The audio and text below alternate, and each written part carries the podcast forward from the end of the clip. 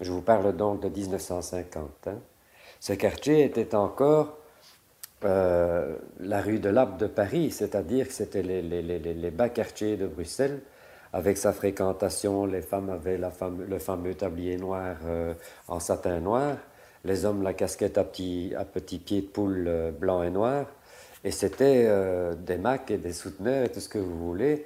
Et il y en avait dans la rue Ransfort a- avant la grosse immigration, parce que maintenant tout ça a changé de... Et alors, euh, il y avait encore le Crystal Palace et le Forum, et la rue du Prado, qui était déjà très commerçante dans les années 50. Et euh, le samedi, cette rue Ransfort, c'était un véritable vacarme.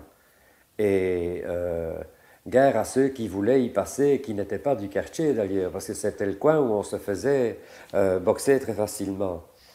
Et je peux en parler d'autant plus que comme j'étais sous l'uniforme de marin, j'ai été appréhendé par de nombreux euh, provocateurs en disant euh, marin d'eau douce et tout ce qu'on veut pour me provoquer. Quoi.